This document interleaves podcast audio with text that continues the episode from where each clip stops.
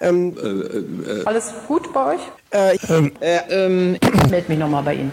Klartext. In der heutigen Folge geht es um den sogenannten BAMF-Skandal. Die Frage. Nach aktuellem Stand fiel der BAMF-Skandal deutlich geringer aus, als vorher verlautet wurde. Trotzdem musste die Leiterin ihren Posten räumen. Wie steht das BMI aktuell zu dieser Sache und dem Vorgehen? Diese Frage wurde an das Bundesministerium des Innern für Bau und Heimat gesendet. Die Antwort des BMI. Sehr geehrter Herr Köhn, vielen Dank für Ihre Anfrage. Als einer der Sprecher des Bundesministeriums des Innern für Bau und Heimat in Klammern BMI kann ich Ihnen dazu mitteilen, dass die staatsanwaltlichen Ermittlungen gegen einzelne Beschäftigte des BAMF, die nach wie vor von der Asylverfahrensbearbeitung ausgenommen werden, weiter andauern.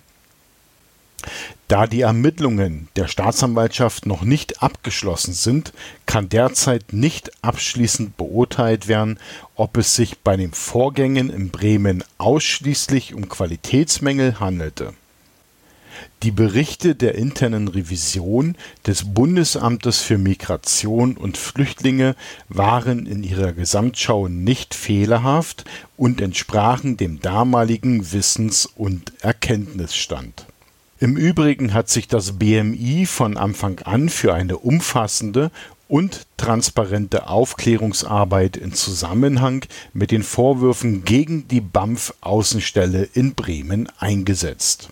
Hierzu gehörte insbesondere, dass das BMI den jeweiligen Stand der Aufklärung und die entsprechenden Ergebnisse gegenüber dem Ausschuss für Inneres und Heimat des Deutschen Bundestages vollumfänglich transparent macht und umfangreiche Fragenkataloge der jeweiligen Fraktionen beantwortet. Das BMI hat ebenfalls von Anfang an darauf hingewiesen, dass eine vollständige und abschließende Bewertung des Sachverhaltes während der laufenden internen Untersuchungen des BAMF und des laufenden staatsanwaltschaftlichen Ermittlungsverfahrens nicht möglich ist. Bei den positiven Entscheidungen der Außenstelle Bremen ab 2006 bis einschließlich erstes Quartal 2018 erfolgt eine Überprüfung der 13.000 Verfahren mit ca. 18.000 Personen und der Schutzquotenprüfung. Diese führen bei Verfahrensrelevanz zu Widerrufs- bzw. Rücknahmeverfahren. Bisher Stand 15.03.2019 wurden im Kontext der anlässlich der Vorfälle in Bremen veranlassten Prüfungen der internen Revision und der Prüfgruppe Bremen 3.489 Verfahren mit ca. 4.200 Personen mit formloser Einstellung abgeschlossen, Widerrufe, Rücknahmen ergingen in 47 Verfahren in Klammern Hinweis, ein Verfahren kann eine oder mehrere Personen umfassen. Die Widerruf und Rücknahmequote bei Fällen in Bezug auf Bremen liegt in einem ähnlichen Niveau wie die Widerruf und Rücknahmequote der insgesamt bundesweit widerrufenen bzw. zurückgenommenen Verfahren.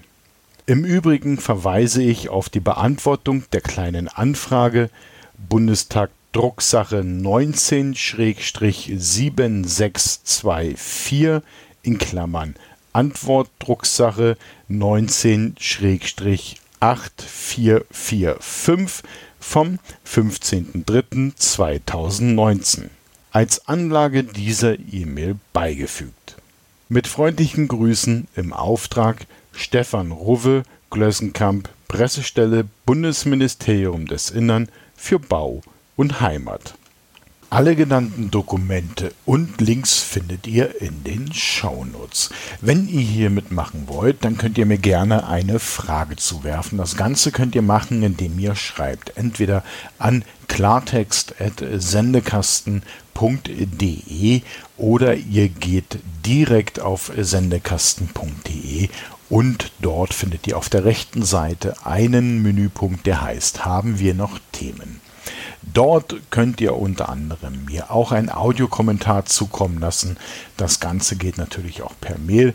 Ähm, über die Webseite ist es für alle einfach ein bisschen einfacher. Zu bedenken ist den Sendekasten nicht mit einem K, sondern mit einem C. Dann kommt das Ganze auch bei mir an.